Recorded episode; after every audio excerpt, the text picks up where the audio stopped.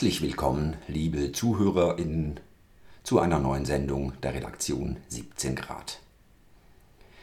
Am 22. April 1892 wird in Paris der Herausgeber der Wochenzeitschrift L'An dehors, Alphonse Gallo de la Pérouse, genannt Sodaxa, wegen Beteiligung an einer kriminellen Vereinigung verhaftet und nach einem Monat vorläufig entlassen. Unsere arme Freiheit immer noch vorläufig, bemerkt er beim Verlassen des Gefängnisses ironisch. Nach weiteren Veröffentlichungen, in denen er insbesondere die Strafverfolgungsbehörden kritisiert, droht Sodaxa schon kurze Zeit später erneut die Verhaftung. Um dieser zu entgehen, verlässt er Frankreich und reist über England nach Rotterdam, weiter auf einem Frachtschiff den Rhein hinauf durch Deutschland, besteigt einen Zug nach Italien, wird in Turin verhaftet und nach Österreich abgeschoben. Von Triest geht es weiter nach Griechenland, Istanbul und Jaffa.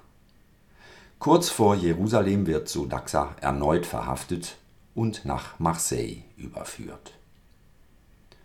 Hören Sie heute den fünften und letzten Teil seiner autobiografischen Erzählung Leben ohne zu warten von Masar nach Jerusalem. Viel Vergnügen.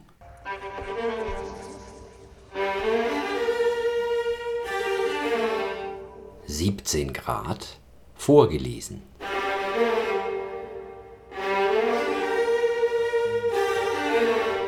Heute Leben ohne zu warten von Masar nach Jerusalem von So Daxa. Fünfter und letzter Teil. Das letzte Gasthaus. Nach einem Monat im Gefängnis von Marseille begleiteten mich zwei Polypen neuen Typs mit Lackstifletten und Zylindern nach Paris. Für sie war das ein Glücksfall, die Gelegenheit, ein oder zwei Tage auf unseren Boulevards zu verbringen, die kleinen Ganebières das Vergnügen, das sie sich davon erhofften, versetzte sie in eine joviale Stimmung. Mir gegenüber waren sie fast dankbar. Hätte ich ihnen Gehör geschenkt, so hätte ich zusammen mit ihnen im Bahnhofsrestaurant von Lyon zu Abend gegessen. Wir trennten uns, als sie mich im Depot absetzten. Drei Tage später kam ich ins Saint-Pélagie-Gefängnis. Ungefähr zehn politische Gefangene lebten dort, übrigens in ziemlich schlechtem Einverständnis, im Prinzenpavillon. Ich war der Elfte. Als Signal, dass ein Brief eingetroffen war oder sich ein Besucher gemeldet hatte, läutete die Klingel einmal für den Ältesten unter uns und elfmal für mich. Bald aber, da einige ihre Strafzeiten abgesessen hatten, wurde nur noch zehn und dann neunmal geklingelt. Einige wurden begnadigt, und es kam sogar eines Tages zu einer ganzen Reihe von Freilassungen auf Bewährung. Man klingelte nur zweimal, um meinen Rang zu kennzeichnen. Dann gab mir der Älteste seinen Platz und sein Zimmer mit den höheren Fenstern. Ich wurde selbst zum Ältesten. Ein einziges Klingeln, und zwar noch für lange Zeit. Wie viele Häftlinge habe ich weggehen sehen? Sogar diejenigen, die ich hatte ankommen sehen, wurden schnell ersetzt. Kurze Strafen, bloße Scherze. Einer war ja doch schauderhaft und grauenvoll. Das Spiel, das man mit dem armen Gardra spielte, dessen Todeskampf von Pélagie nach La Santé und von La Santé nach Pélagie hin und her geschleppt wurde. Als 30-jähriger Lizenziat der Geisteswissenschaften hatte Gardra unerschrocken die Geschäftsführung bei uns übernommen, zu einer Zeit, in der die Geschäftsführer seltener wurden, gerade in dem Augenblick also, als die ersten Verfolgungen wegen Bildung einer kriminellen Vereinigung begannen. Es dauerte nicht lange, bis das Strafurteil kam nach London geflüchtet wurde er von dort durch die Not vertrieben, der er die ersten Hustenanfälle in den kalten Nächten auf den Bänken des Hyde Park verdankte, und er kam nach Frankreich zurück. Er wurde in Paris festgenommen und die feuchten Zellen der Conciergerie setzten das Werk der Krankheit fort. Dann vollendete es die Strafverwaltung. In Sainte-Pélagie tat es jedem weh, den unglücklichen Jungen zu sehen, wie er sich so hoffnungslos schmächtig über die große, strenge Treppe des alten Klosters schleppte. Er versuchte beim Hinuntergehen zu atmen und musste gegen die Anfälle kämpfen, die ihn erschütterten und dazu zwangen, mit gestrecktem Hals und weit geöffnetem Mund auf jedem Absatz stehen zu bleiben. Luft, er rang nach Luft und hoffte unbestimmt darauf, gleich in dem düsteren Hof ohne Sonne wieder zu Atem kommen zu können. Wie oft haben wir diesen armen, so leidgeprüften, leichten Körper in unseren Armen wieder nach oben gebracht. Der seiner täglichen Besuche überdrüssig gewordene Gefängnisarzt ließ Gardrat ins Santé-Krankenhaus bringen, wo die Disziplinarvorschriften so streng sind, dass man ihn mehrere Tage lang darin hinderte, mir Nachrichten zukommen zu lassen. Übrigens bewirkten seine Proteste nur, dass er nach Sainte-Pélagie zurückverlegt wurde. Als er zurückkam, hustete er buchstäblich sein Leben aus. Es war Juni. Am 14. Juli geruhte die Verwaltung, sich an Gardrat zu erinnern. An diesem Nationalfeiertag wurde er wieder ins Santé geschickt. Ein herzergreifendes Ereignis fand dort statt. Man machte sich die frühen Morgenstunden zunutze, in der wir noch schliefen. Ich will nicht sagen, dass er in die grüne Minna stieg, das konnte er nicht mehr. Man zog den Sterbenden vielmehr hinein. Wir haben etwas später erfahren, dass man seinen Körper, den mitleidswürdigen Körper eines Märtyrers, auf einem Obduktionstisch zerstückelt hat. Das ist die Wirklichkeit wie der Tod auf junge Menschen lauert. Zweimal war er in weniger als einem Jahr im Gefängnis zu Gast. Ein anderer Häftling, Jean Lessuyer, dessen Odyssee ungefähr die gleiche wie diejenige Gardras war, verlebte seine vorletzten Tage im großen Grab, der finstersten Zelle. Als das Ende ganz nah war, gab man Lessuyer eine ironische Freiheit, diejenige zum Sterben ins Krankenhaus zu gehen. So wie einer der Verwaltungsärzte es dem Kranken selbst mit der einnehmendsten Stimme sagte, Sie können sich nicht vorstellen, wie viel Ärger man hier mit einem Todesfall hat. Das will gar kein Ende nehmen. Befund, Schreibereien, üble Nachreden. Im Krankenhaus geht es dagegen ganz reibungslos. Es geht sogar sehr schnell. Jean Lessuyer lebte keine weiteren 14 Tage. Es scheint, wir sind weit von diesen legendären Zeiten entfernt, in denen man in Belagie gelacht haben soll. Auch wenn nichts Tragisches vorkommt, ist es das trübsinnige, allmähliche Versinken von kämpferischen Menschen, die auf das Kloster wenig vorbereitet sind. All diese Gefangenen, deren gewöhnliches Delikt darin besteht, die Freiheit allzu sehr zu lieben, vergehen in der erzwungenen Untätigkeit eines zwitterhaften Gefängnisses vor Ungeduld, in das die aufregenden Nachrichten aus der Außenwelt eindringen. Der unterdrückte und verkleinerte Kampfinstinkt verschärft die Rauheit des Charakters, erzeugt fruchtlose Streitereien und kindische Böswilligkeiten. Nein, Sainte-Pélagie ist keine brüderliche Akademie der aufsässigen Philosophie, so etwas wie die Villa Medicis der Unzufriedenen. Ich erinnere mich an die Villa in Rom, wo ich mehrmals Stunden im Atelier guter Freunde verbracht habe. Das hier ist unser Sainte-Pélagie, pflegten sie zu sagen. Sie täuschten sich. Hier noch mehr als dort geht die schöne Lust zur Arbeit verloren. Vielleicht gibt es nur in den am wenigsten verlockenden Aspekten eine Analogie. Sainte-Pélagie ist die Klatschstube aus Pot-Bouilly. Ich will nicht in die Einzelheiten eines hausbackenen, banalen Lebens abschweifen, in dem man manchmal einen ganzen Tag lang Ramm spielt, um nicht zu reden. Die Sprechstunden mit dem Wärter in einer Ecke des Raumes und am Abend, wenn es neun Uhr schlägt, die Ankunft des Schlüsselträgers, der den riesigen Riegel unserer Zimmer quietschen lässt. Und was soll man über die Briefe sagen, die dem Unbedenklichkeitsvermerk unterworfen sind und über den roten Zickzack der Unterschrift des Direktors, mit der die Zeitung sogar Le Temps nach Durchsicht gewürdigt werden. Heimlich tausche ich einige Worte mit den gemeinrechtlichen Gefangenen aus, den Gehilfen, die unsere Treppen fegen. Ich erfahre hässliche Geschichten und dass die Wärter, die uns gegenüber eher höflich sind, sich auf der anderen Seite grausam zeigen. Jeden Tag werden bis zu 20 Männer mit trockenem Brot bestraft. Im Winter gibt es keine Heizung und die feuchten Kerker nehmen die Häftlinge arg mit. Man kommt gliederlahm, an Rheumatismus leidend und schwindsüchtig heraus. In den Werkstätten herrscht schamloser Handel. Von halb sechs Uhr früh bis halb acht am Abend keine einzige Pause außer einer Stunde für die beiden Mahlzeiten, die magere Brühe. Und was verdienen die Geschicktesten? 60 Centime, von denen 30 für die Verwaltung sind. Viele andere bringen es nur auf zwei oder drei Sous. Tatsächlich werden zum Beispiel für die Geldbeutel, man bringt ihnen bei, Portemonnaies zu machen, für jene Geldbeutel aus Stahl, die überall 1 Franc 45 Centime kosten, dem Häftling 12 Centime bezahlt. Und die Schuldner, denn auch wenn Clichy nicht mehr existiert, ist es jetzt noch schlimmer.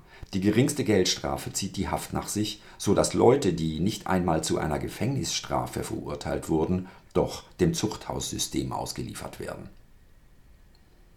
Zu bestimmten Stunden kann man ihre Schritte hören, wie ihre Holzpantinen im Takt auf dem Hofpflaster klappern. Das nennt man die Fleischwurst. Sie gehen in einer Reihe immer nach dem Befehl links, rechts, links. So sieht also die moderne Art und Weise aus, das Verbrechen der Armut zu sühnen. Wie kann man sich weiter über die kleinen Schikanen auslassen, die wir in diesem Gefängnis ertragen mussten, das letzten Endes für uns nur eine Art von einem vergrämten Wirt schlecht geführtes Gasthaus ist, während sich aus den Nebengebäuden eine schmerzvolle, unterdrückte Klage erhebt. Gerade dieser Klage müssen wir Gehör verschaffen. Der sittliche Wert des Regimes muss durch offensichtliche Tatsachen sichtbar gemacht werden. Gerade hat ein Häftling, S Nummer 986, ein Jahr im Gefängnis verbracht. In diesem Jahr hat er vier Tage Kerker bekommen, weil er in der Werkstatt geredet hat. Einen Monat vor seiner Entlassung bittet er den Direktor um die Erlaubnis, seinen Bart wachsen zu lassen, damit sein unbehaartes Kinn nicht seinen Aufenthalt im Gefängnis entlarvt. Abgelehnt weil er im Kerker war. Solche Ablehnungen finden täglich statt. So werden Menschen faktisch daran gehindert, zur Arbeit zurückzufinden. Sie gehen sozusagen mit dem Brandmal weg. Sie wagen es nicht, sich irgendwo vorzustellen oder sie werden schlecht empfangen. Und dann? Ein anderer Häftling, der in sechs Monaten und zum ersten Mal mit einem Tag trocken Brot bestraft wurde, bekommt auch keine Erlaubnis man sinne über die Antwort nach, die ihm vom Gefängnis Ramelow erteilt wurde. Das nächste Mal, wenn Sie zurückkommen, sollten Sie sich besser benehmen. Traurige Zeiten, in denen einen nichts mehr ergreifen kann, die Massen stumpf sind und die Schriftsteller nichts wagen. Eine resignierte Duldung betrübt Paris. Von Groß-Sibirien aus, der letzten Zelle oben, von der man weit über die ganze Stadt sehen kann, grüble ich, den Kopf an den Gitterstäben, und in der Halbtrauer ihrer grauen Fassaden sind die Häuser trist. Die Erschlaffung, die die stolze Disziplinlosigkeit eines Volkes ersetzt, gibt mir eine schlafsüchtige Stadt zu sehen. Wer rüttelt sie wach? Paris scheint eine Totenstadt zu sein oder noch unversöhnlicher ein Gefängnis. Und in der hellsichtigen Täuschung des Blickes haben am Horizont alle Fenster Gitter wie mein eigenes und ganz in der Ferne, über das Pitié-Krankenhaus und über Mazar hinaus, hinter der Julisäule, auf der das Genie der Freiheit wie ewig an die riesige Schleifkugel gefesselt zu sein scheint, ein dunkelgrüner Hügel, der Friedhof Père-Lachaise. Das Grabmal des Massenmörders Thiers wirkt neben dem Familiengrab von Casimir Perrier wie ein greller Aufruf. Dann ganz oben auf dem Hügel der Schornstein des Krematoriums. Heute Morgen wirbelt in stürmischem Wind ein leichter Rauch hinauf. Zu dieser Stunde wird die Leiche unseres Mitgefangenen Lessuyer verbrannt. Der kleine weiße Rauch wirbelt auf, steigt in die Luft und verweht. Von beiden Seiten. Durch die Gitterstäbe. Im Besucherzimmer werden die Besucher der ersten Stunde immer seltener. Es macht Spaß, sich einmal im Gefängnis umzusehen, wie man wahrscheinlich früher einen Ausflug zur wiederaufgebauten Bastille machte. Einmal, nicht zweimal. Dann ist Saint-Pélagie soweit. Manchmal frage ich mich übrigens ohne Beunruhigung, ob es nicht irgendein schlimmes Gerücht über mich gibt, ob mir nicht irgendeine Schandtat zur Last gelegt wird und ob ich das Stillschweigen der damaligen Tischgenossen einer aufrichtigen Zurückhaltung zu verdanken habe. Nicht einmal das. Anderthalb Jahre. Eine lange Zeit. Es ist ein Tod und man geht nicht mehr zum Friedhof. Man wird aber doch hinauskommen und ziemlich lebendig sogar. Auch ohne Verbitterung gegen das Versagen der Kameradschaft. Es ist ein Dienst, der einem geleistet wird. Auf den Boulevards kann man sich bei den zufälligen Begegnungen und den ausgetauschten Banalitäten manchmal fast einbilden, man ginge nicht allein. Heilsam ist dann die kleine Verletzung der Selbstliebe, die einen im Gefängnis erkennen lässt, wie schnell man vergessen wird. Das ist gut umso stärker wird man. Das ist die wiederholte Lehre der Isolierung. Wir existieren nur durch uns selbst. Je weniger Beziehungen man in diesen Zeiten der abstumpfenden, braver Kerlhaltung unter Literaten unterhält, umso besser. Das kollegiale und freimaurerische Getue bedeutet so viele Fesseln. Sprengen wir sie. Um es klar und frei zu sagen, so wenig Leute wie möglich kennen. Man fühlt sich leichter, sicherer. Während all der Monate habe ich die Genossen gesichtet. Bestimmte erprobte Treue genügen. Freunde bleiben. Und ich weiß ja, wie zeitraubend das Leben ist und schwer und wie sehr es sie in Anspruch nimmt. Soll ich hinzufügen, dass die letzten Verfolgungen gegen die Verbrecher einige der besten von denen, die ich liebe, nach Massacre gebracht haben? Gerade diese vermisse ich am meisten. Ich ertrage die Haft besser als diejenigen, die mich kennen, es geglaubt haben. Meine leidenschaftliche Liebe zur Freiheit denkt nach. Bin ich hier bedeutend weniger frei als in dem Leben in diesem Land, in dem es verboten ist, das laut zu sagen, was man denkt? Ich überlege. Ich arbeite ein wenig. Und geht es mir in meiner Zelle, wo ich mich isolieren kann, schlechter werde ich weniger verletzt als mitten in der ahnungslosen Menge des 14. Juli oder der russischen Festlichkeiten? Auch jenseits der Gitter ist es wie im Gefängnis. Eine zunehmende Verachtung für die Nichtigkeit dessen, was man heute die Freiheit des Bürgers nennt, hinterlässt weniger Schmerz, wenn man hört, wie republikanische Riegel hinter einem zugeschoben werden. Das ist nur die Materialisierung einer Knechtschaft, die vielleicht bei dem aufgedeckten Schauspiel, das das Leben außerhalb der Gefängnisse einem aufzwingt, noch heftiger empfunden wird. Unabhängigkeit existiert nur noch durch den Geist. Diese Unabhängigkeit behält man trotz des Wärters. Für die meisten ist im gesellschaftlichen Räderwerk die Freiheit nur noch ein Wort ohne Gegenstand. Man atmet nicht in vollen Zügen, man verkümmert. Man müht sich ab, man isst schlecht und denkt noch weniger. Das dumme Leben, immer und überall eng, kleinlich und hässlich. Von meinem Fenster aus, das schräg auf die Straße geht, habe ich wie der hinkende Teufel auf einen ganzen Häuserblock eine indiskrete Aussicht. Wie alle sich zu langweilen und wenig zu leben scheinen. Sogar dieses kleine Ehepaar, das jeden Abend um acht nach Haus kommt und an dem sauber gedeckten Tisch vor den beiden Geranien am Fenster isst. Das Tischtuch ist weiß. Gewohnheiten haben dem Brot, der Butter und der Salzdose ihren immer gleichen Platz zugewiesen und der Liter Wein steht auf dem kleinen Untersatz aus Holz. Beide sind penibel und besorgt, mit einer argwöhnischen Falte auf der Stirn. Der Mann, wahrscheinlich ein Kommi, dem es nicht gelingt, die Abstumpfung eines leeren Tages abzuschütteln, und die Frau, die zwölf Stunden in einem Geschäft arbeitet.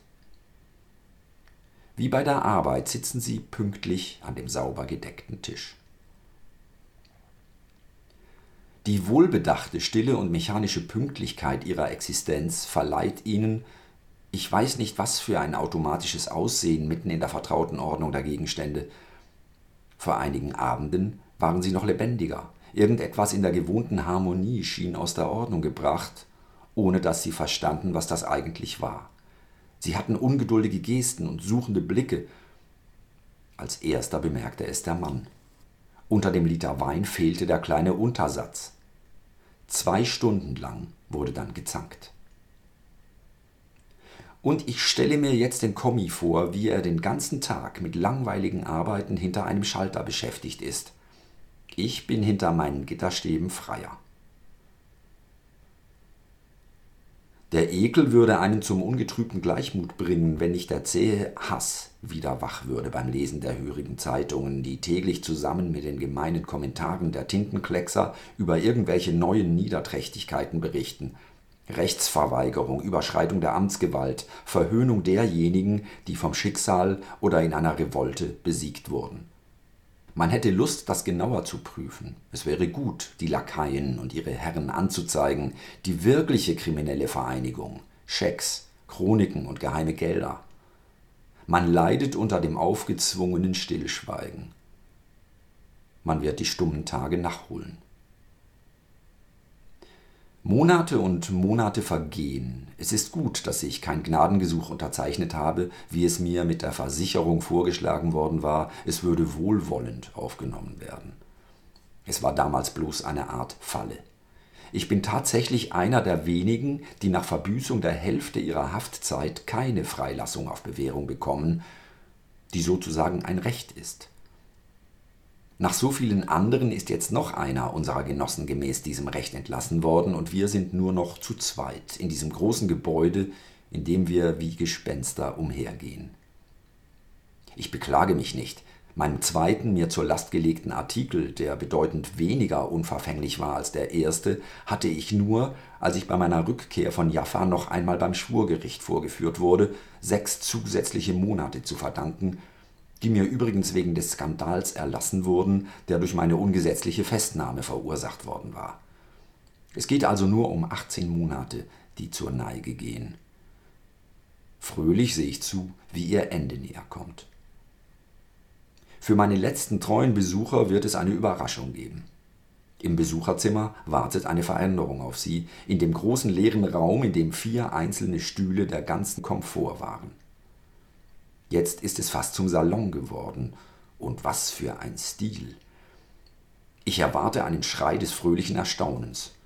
Und er kommt auch. Als die Freunde und ehemaligen Mitarbeiter, die an diesem Nachmittag zu mir zu Besuch kommen, den großen Tisch aus altem Eichenholz und die breiten Bänke mit Rückenlehnen, Bänke aus einer Werkstatt oder einem Kloster, sehen, schreien sie auf und jubeln, sie haben das Mobiliar aus dem Zeitungslokal erkannt. Sie finden in Saint-Pélagie unseren Redaktionssaal wieder. Dann setzt man sich um den Tisch herum, der vom Polizisten Clément so oft nach Dynamit in Federbüchsen abgesucht wurde. Der gute, alte, verdächtige Tisch, der gute Freund. Was für ein Schicksal. Aber was für eine schöne Haltung auch, wie du da streng, glänzend und gut gewachst mitten im Besucherzimmer vor dem ehrfurchtsvollen Auge des Wärters stehst. Wir hatten doch wegen Kündigung aus unserem Keller in der Rue Bochard de Saron ausziehen müssen, der seit der Zwangseinstellung der Zeitung nur noch von Genossen ohne Wohnsitz als Schlafstelle benutzt wurde. Der Eigentümer wollte den Mietvertrag nicht erneuern. Und das war sein gutes Recht, so wie es in Saint-Pélagie traditionsmäßig mein Recht war, für meine Zelle einige Schreibsachen zu bekommen. Drumont hatte sein Zimmer möbliert. Mir wurde auch freie Hand gelassen. Nur, da der riesige Tisch und die großen Bänke nicht durch meine Zellentür gingen, sind sie im Besucherzimmer geblieben. Das ist alles. Wir sind wie zu Hause. Witziger Umschwung. Beinahe könnten meine Freunde sagen, wir schlafen in unseren Stellungen. Sind das keine Kriegsehren? Seien wir bescheiden. Man erinnert sich an die Zeit, in der die leider in dem Debakel verkaufte Orgel in unserem Kellergewölbe erklang, wenn unsere Manuskripte fertiggestellt waren. Stünde nicht der Wärter in seiner Ecke, man würde das Gefängnis vergessen. En dehors hat wieder ein Heim.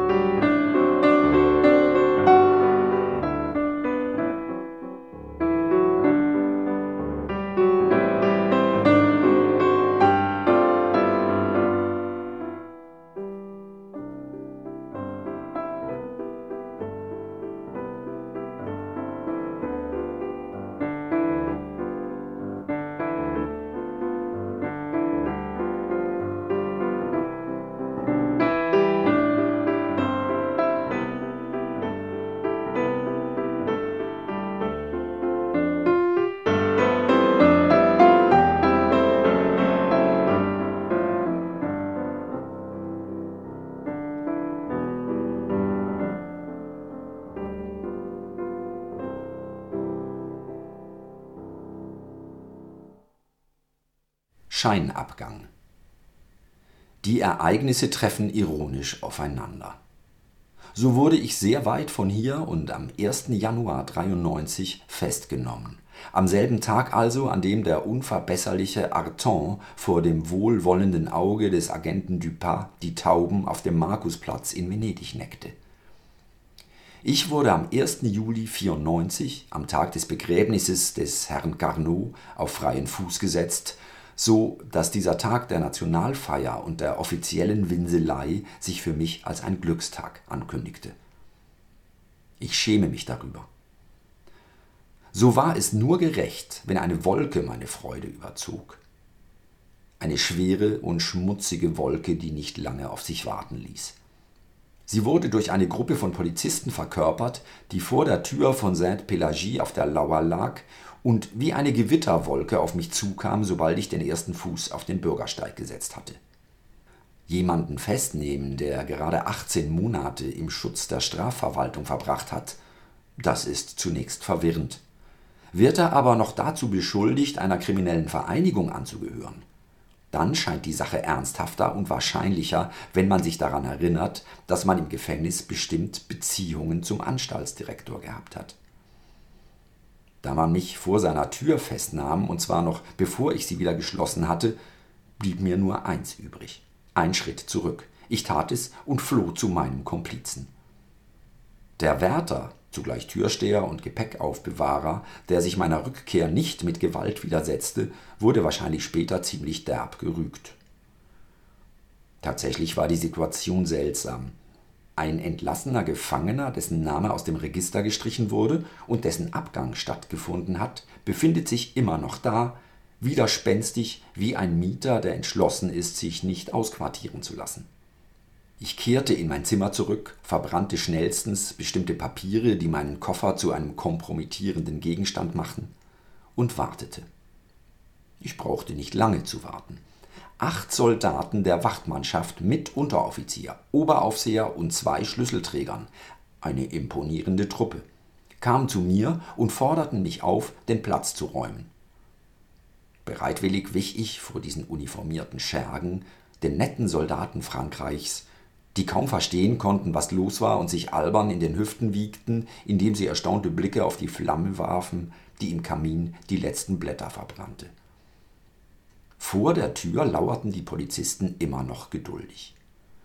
Ich wechselte die Eskorte und wir gingen zum nächsten Polizeirevier in der Rue Cuvier an der Ecke eines der Eingänge zum Botanischen Garten. Der diensthabende Unteroffizier, ein Alter mit argwöhnischem Auge, bemerkte nicht unbesorgt, dass ich eine lockere Seidenschleife trug. Um der Verantwortung für einen Selbstmord mit der Halsbinde zu entgehen, nahm er sie in Beschlag. So betrat ich das Loch unkorrekt gekleidet. Freilich blieb das in dem schwarzen und stinkenden Loch unbemerkt, in das ich geschoben wurde, da ich als Kollegen drei Betrunkene hatte, die einzig und allein damit beschäftigt waren, sich laut rülpsend zu erbrechen und den Boden um sich herum zu überschwemmen. Später wurde auch ein Bekannter von mir, Vater Lapurge, hereingeführt, der im Quartier Latin wegen gar nicht banaler Lieder berühmt ist, in denen immer wieder das Wort Dynamit als Reim knallt. Kahlköpfig, wohlbeleibt und mit einem rosafarbenen, sanftmütigen Gesicht ist Vater Lapürsch Maurer von Beruf. Und dabei so ruhig und sanft. Er sieht so aus, als ob er ein kleiner Händler aus dem Marais-Viertel wäre und versetzt die Gegend um das Pantheon herum in Schrecken. Ich bat ihn gerade drum, mir eine seiner pikrinsäurehaltigen Romanzen vorzusingen, als ein Schutzmann mich holte. Der Kommissar wollte mich sehen. Nun, sprach er mich rundheraus an, Sie schaffen es also nicht hinauszukommen und dabei ist das Loch in der Rue Cuvier gar nicht so gut wie Sainte-Pélagie. Sicher nicht. Es stinkt hier. Sagen Sie, wollen Sie hier in der Wachstube bleiben? Das tut man nicht für jeden, wissen Sie. Aber bitte keine schlechten Scherze. Ich darf auf Ihr Ehrenwort rechnen, nicht wahr? Ach, was für eine Frage, Herr Kommissar. Sie wissen doch, wer ich bin. Aber ja, aber ja, früher habe ich auch in den Zeitungen geschrieben, ich kenne das. Und dieser Freund der Presse entfernte sich mit sehr überlegener und verständnisvoller Miene und einer schützenden Geste. Auf der hölzernen Bank des Büros wartete ich stundenlang und hörte Polizisten, die der Reihe nach zurückkamen, um über die Beerdigungsfeierlichkeiten Bericht zu geben. Ach ja, jede Menge Hitzschläge. Ich musste drei Kerle ins Pitié-Krankenhaus bringen. Mein Lieber, da hättest du die Feuerwehrleute aus Chatou vorbeimarschieren sehen sollen. Toll. Es gibt drei Leichenwagen voller Blumen, totschick. Alle Straßen sind verstopft, die grüne Minna kommt nicht vor heute Abend. Was können das für welche sein mit der Baskenmütze und dem Kniebundhosen? Das weiß ich nicht. Es gibt ja so viel. Da gibt's welche mit nem Federhut, Stiefeln und breiten Mänteln und andere im Jagdanzug, nur haben sie keine Hörner. Ach, das ist noch gar nichts gegen die Typen mit dem Zweispitz und dem gelben Anzug. Was sollen die vertreten? Es ist die Delegation der Ehemänner, brüllte der Unteroffizier und er schlug mit der Faust auf den Tisch. Man brüllte vor Lachen. Nie war dem Unteroffizier lauter zugestimmt worden. Man lachte sich schief und krumm. Jetzt sprachen die Wachtmeister von der Kavalkade. Das macht aber Durst. Und all diese Männer mit den weißen Handschuhen und dem Trauerflor erweckten unwiderstehlich den Eindruck, sie seien Faschingstotenträger. Armer, schlecht beweinter Carnot. Man dachte zwar nicht an den Verstorbenen, aber auch kaum an mich. Nachdem sie etwas getrunken hatten, gingen die Wachtmeister hinaus, um vor dem Polizeirevier frische Luft zu schnappen. Es war der richtige Augenblick. Mir gegenüber stand ein mit Kapuzinerblumen geschmücktes Fenster zum botanischen Garten hin offen. Ich durchquerte es schnell wie einen Laubenring und begann, durch die Alleen zu laufen. Ein dünnes Drahtnetz, das ich durchbrochen hatte, und das Geräusch meines Falls machten sie aufmerksam. Haltet ihn! Ich rannte quer durch die staunende Masse sonntäglicher Spaziergänger. Haltet ihn! Hinter mir hatte sich schon eine brüllende Meute gesammelt. Ich konnte wahrnehmen, wie eine zunächst verschämte Grausamkeit aufkam, die immer kühner wurde. Die Menge wurde wach und setzte sich in Bewegung. Und zwar alle und von überall her. Die Stimme schwoll allmählich an, ein undeutliches Gemurmel, das jetzt durch Frauenschreie schriller wurde, und es gab sogar Kinder, die mir ihr Sprungseil in die Beine warfen. Ich bog ab, aber unglücklicherweise in dieselbe Straße, in der ungefähr hundert Meter weiter das Polizeirevier war. Haltet ihn, haltet ihn! Es war das Hallali. Ich musste geradeaus weiterlaufen, während durch die Rufe alarmierte Männer sich vorn versammelten und mir den Weg versperrten.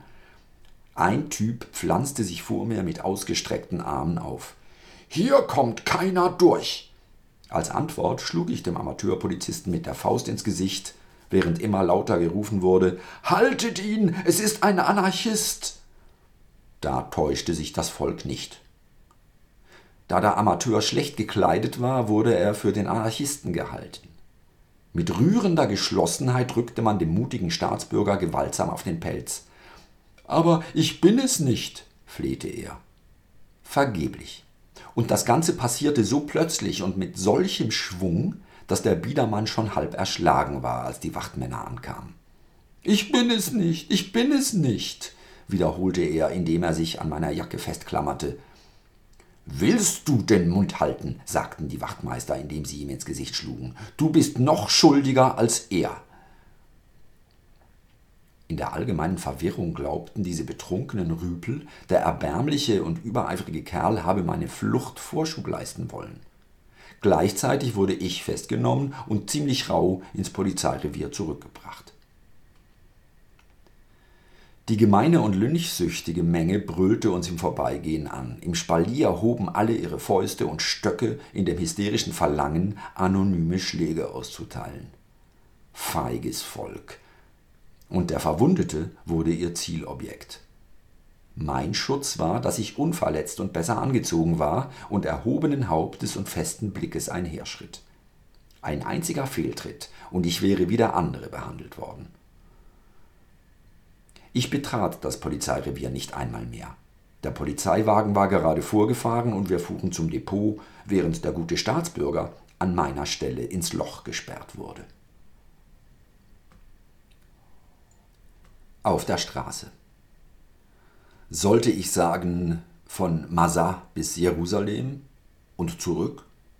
Über Marseille, Sainte-Pélagie und das Depot? Das könnte ich denken. Anlässlich der Beerdigung von Carnot treffe ich im Depot die Handvoll Genossen wieder, die bei jedem Feiertag einschließlich dem 1. Mai festgenommen werden. Üblicherweise enden für sie diese Feierlichkeiten in Massa.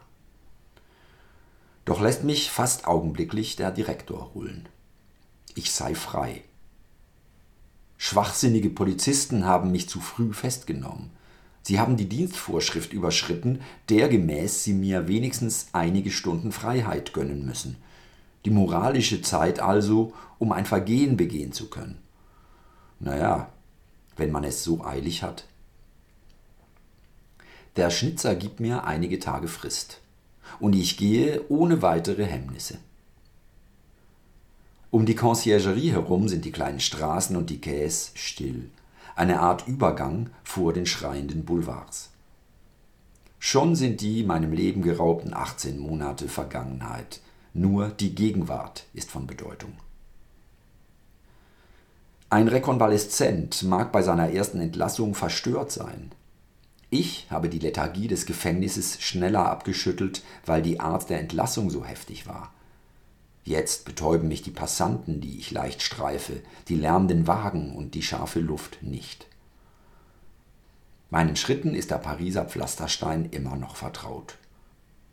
Wo führen sie mich hin? Etwa zu den Anarchisten? Hier muss ich Schlüsse ziehen. Ich bin kein Anarchist.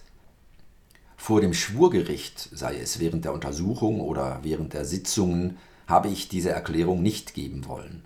Meine Worte der Wut oder des Mitleids wurden als anarchistisch bezeichnet, ich wollte keine lange Schlussrede vor der Drohung halten. Jetzt aber gefällt es mir, meine ursprünglichen Gedanken zu präzisieren, das, was seit jeher mein Wille ist. Und sie sollen sich nicht in Andeutungen verlieren, genauso wenig in der Anarchie zusammengeschlossen wie in den verschiedenen sozialistischen Richtungen eingereiht, ein befreiter Mensch sein, einer, der alleinstehend immer weiter sucht, ohne aber durch einen Traum gebannt zu sein. Stolz genug sein, um sich außerhalb von Schulen und Sekten zu behaupten. Der Außenseiter. Die scherzhaften Novellisten haben einen eher oberflächlichen Kommentar über das draußen, en dehors, gegeben und ausgerufen, es ist aber doch drinnen, als man uns ins Gefängnis warf. Hier hebt sich nun vom grauen Hintergrund jeden Zweifels ab und tritt mit dem Glanz seiner kräftigen Farben hervor der Wille zum Leben. Und das heißt, außerhalb der unterjochenden Gesetze zu leben, außerhalb der engen Regeln und sogar außerhalb der ideal für die zukünftigen Zeiten formulierten Theorien. Leben ohne an das göttliche Paradies zu glauben und ohne allzu viel auf das Irdische zu hoffen für die Gegenwart und außerhalb der Täuschung der zukünftigen Gesellschaften leben. Leben und dieses Leben im hochmütigen Vergnügen des gesellschaftlichen Kampfes ertasten. Das ist mehr als eine Geistesverfassung, es ist eine Wesensart, und zwar sofort. Lange genug hat man die Menschen vorangetrieben, indem man ihnen die Eroberung des Himmels ankündigte. Wir wollen noch nicht einmal darauf warten, bis die ganze Erde erobert ist. Jeder soll für seine Freunde vorangehen. Und wenn einige auf dem Weg stehen bleiben, wenn es Menschen gibt, die nichts wachrütteln kann, wenn es zu Sklaven geborene Menschen unverbesserlich heruntergekommene Völker gibt, dann umso schlimmer für sie. Verstehen heißt an der Spitze stehen. Und die Freude besteht darin, zu handeln. Wir haben nicht genug Zeit, um auf der Stelle zu treten, das Leben ist kurz. Individuell wollen wir den Stürmen entgegenlaufen, die uns fordern. Man hat gesagt, es sei Dilettantismus. Er ist aber weder kostenlos noch platonisch. Wir bezahlen für ihn und fangen wieder von vorne an.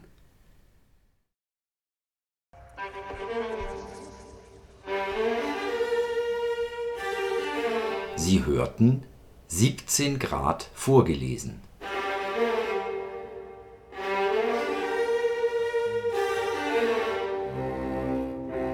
mit dem fünften und letzten Teil von Leben ohne zu warten von Masa nach Jerusalem von So Daxa.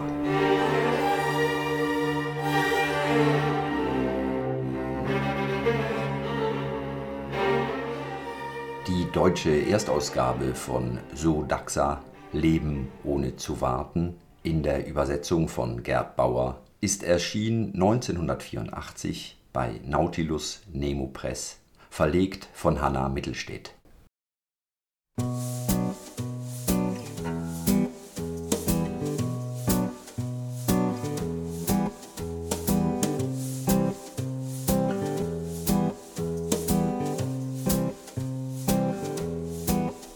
When they kick at your front door, how you gonna come with your hands on your head or on the trigger of your gun? When the law break in, how you gonna go? Shot down on the pavement or waiting on death row.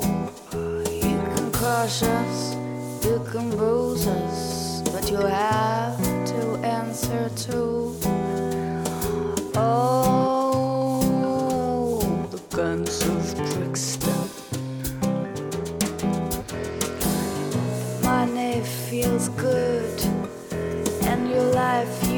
Like it well.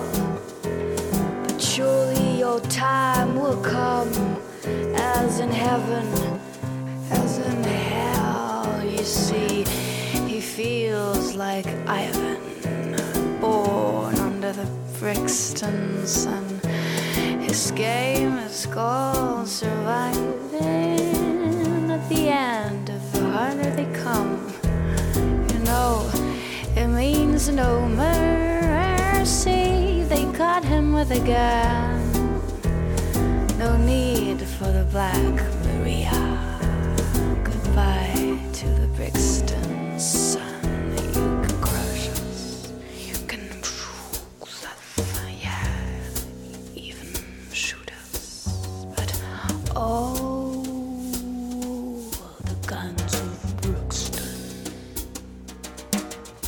When they kick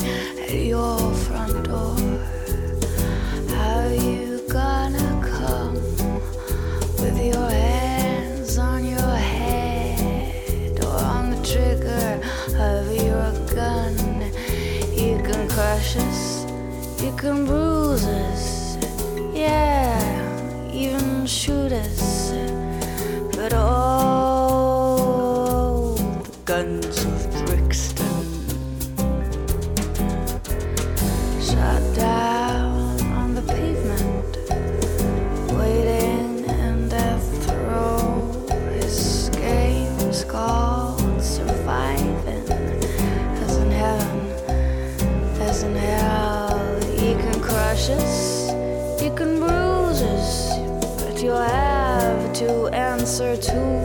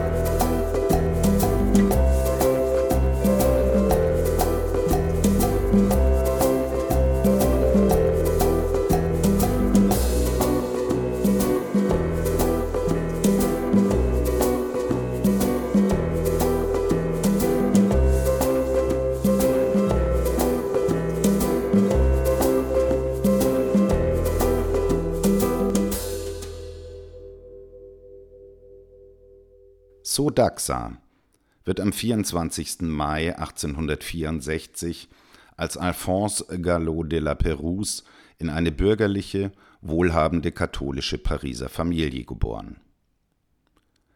Nach Studien am Lycée Chaptal engagiert er sich 1882 nach einem Zwischenspiel bis zum Gefreiten bei einem Kürassierregiment bei den Chasseurs d'Afrique, den afrikanischen Feldjägern der französischen Kolonialstreitkräfte, von wo er rasch desertiert, nachdem er eine Affäre mit der Frau eines vorgesetzten Offiziers hatte. Als Flüchtling in Brüssel arbeitet er bei der Zeitschrift Nouvelle du Jour und wird einige Zeit lang Sekretär an den Theatern von Alcazar und Eden. Nach der Veröffentlichung eines poetischen Essays mit dem Titel Au Galon, zu Deutsch Im Galopp, setzt er sich mit der Tochter eines Apothekers aus Brüssel ab. Er geht nach Italien, wohin sein Weg von Turin, Florenz und Neapel nach Rom führt, wo er in der Villa Medici verkehrt und dort unter anderem den Malern Scipione Vanutelli und Cesare Biseo begegnet und für sie Modell sitzt. In dieser Zeit arbeitet er als Kunstkritiker für die Zeitschrift L'Italie.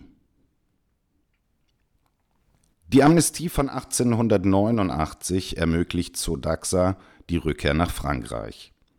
Zu dieser Zeit begibt er sich in das libertäre Milieu, auch wenn sein ausgeprägter Individualismus ihn dazu bringt, auch das Etikett Anarchist zurückzuweisen. Er gründete im Mai 1891 die Zeitschrift En dehors, zu Deutsch Außerhalb, eine Wochenzeitschrift, deren Titel allein seine Gedanken zusammenfasst. Weder einer Partei noch einer Gruppe zugehörig, außerhalb. Wir gehen als Individuen, ohne den rettenden und blindmachenden Glauben. Unser Ekel vor der Gesellschaft bringt keine unabänderlichen Überzeugungen hervor. Wir kämpfen aus der Freude am Kampf, und ohne den Traum einer besseren Zukunft zu träumen. Was geht uns das Morgen an, das erst in einigen Jahrhunderten sein wird? Was gehen uns die Großneffen an? Außerhalb aller Gesetze, aller Regeln und aller Theorien, sogar der anarchistischen, vom jetzigen Augenblick an, sofort wollen wir uns unseren Gefühlen des Mitleids und des Zorns, unserer Wut und unseren Instinkten hingeben, mit dem Stolz, wir selbst zu sein. Die Zeitschrift soll eine gemeinschaftliche Plattform für gleichberechtigte und freischreibende Schriftstellerinnen und Publizistinnen schaffen. An den 91 Ausgaben beteiligen sich zahlreiche berühmte Mitstreiterinnen. Unter ihnen nicht nur militante Anarchistinnen, sondern auch Dichterinnen und viele andere Literatinnen. In einer Atmosphäre der Propaganda der Tat und der Attentate ist die Zeitschrift schnell Ziel der Behörden und erfährt Durchsuchungen, Verfolgungen und Erfassungen. Sodaxa und andere werden schließlich verurteilt. Das Vergehen ist, man selbst sein zu wollen und zu versuchen, sich zu emanzipieren. Das ist ein Stolz, den man bezahlt. Es ist verboten, laut zu denken. Es ist verboten, unter dem unmittelbaren Eindruck spontan vom Leben zu sprechen. Die Ereignisse dieser recht bewegten Zeitspanne im Leben Sodaxas zwischen April 1892 und Juli 1894 kann man in seinem Buch Leben ohne zu warten intensiv nachempfinden. Wie er der Unterstützung einer kriminellen terroristischen Vereinigung angeklagt und nach einem Monat im Gefängnis von Masa wieder auf freien Fuß gesetzt, gleich zwei Artikel gegen die Justiz und ihre Richter schreibt, nach deren Veröffentlichung er rechtzeitig abschätzt, er solle jetzt wohl am besten und schnellsten Frankreich wieder verlassen. Wie er dann auf den verschiedensten Wegen und unter abenteuerlichsten Umständen von London aus durch ganz Mitteleuropa reist, um schließlich in Jerusalem zum vierten Mal festgenommen zu werden. Zwangsweise in das Pariser Saint-Pélagie-Gefängnis zurückgebracht, benutzt er die 18 Monate, die er dort verbringen muss, dazu, um unsere heutige Lektüre einen der turbulentesten und packendsten Reiseberichte und Abenteuerromane der französischen Literatur, niederzuschreiben und veröffentlicht diesen nach seiner Freilassung 1894. Leben ohne zu warten erhält hervorragende Besprechungen. Trotz dieses Erfolgs hat er große Schulden, seine Zeitung ist tot und seine Mitstreiterin in alle Winde zerstreut. So stellt er bis zur Dreyfus-Affäre alle öffentlichen Aktivitäten ein. Als diese Frankreich 1897 erschüttert, gründet er eine neue Zeitschrift mit dem Titel La Foy, das Blatt, und ergreift Partei für Alfred Dreyfus. Bis 1899 veröffentlicht Zodaxa in La Foy verschiedene antimilitaristische und antikapitalistische Artikel und lanciert eine Kampagne gegen Kindergefängnisse. Im Jahre 1901 erscheint die Gesamtausgabe seines eingestellten Blattes La Foy. Von nun an wird er nur noch reisen. Reisen. Weg von den Spleens. Jeder Ort hat anfangs einen Charme. Alles ist schön. Wenigstens eine Stunde lang.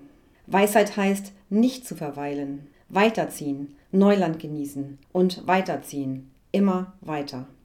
Wahrscheinlich in irgendein unerreichbares Vaterland. Es folgen Aufenthalte in den USA, Kanada, Mexiko und Brasilien, China, Japan und Indien. Zurück in Frankreich lebt er bei Marseille auf einem Schubkahn, wo er ein gelangweiltes, die Natur des Menschen pessimistisch wertendes Leben führt und beschließt am 30. August 1930, diesem ein Ende zu setzen. Leben ist die einzige Gewissheit. Leben wir, ohne zu warten. Aktion, Wort oder Schweigen. Eine Frage der Stunde, ein individueller Fall und auf möglichst wenig alberne Art. Sie hörten eine Sendung der Redaktion 17 Grad. Herzlichen Dank fürs Zuhören. Bis zum nächsten Mal. Tschüss.